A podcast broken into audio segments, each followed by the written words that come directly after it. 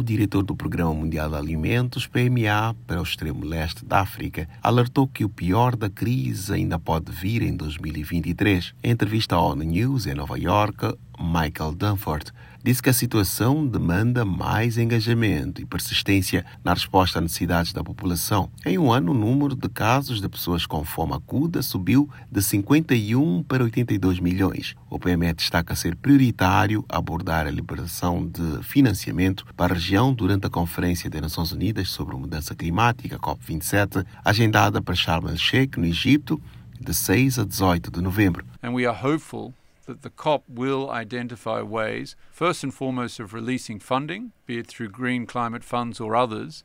A alternativa seria adotar fundos verdes do clima ou outros mecanismos para ajuda imediata e garantir o investimento certo a quem precisa. Para o representante do PMA, atender necessidades do grupo é uma questão de equidade. O maior temor é com falhas de chuvas, continuação de seca e crise que se alastra para países vizinhos da região.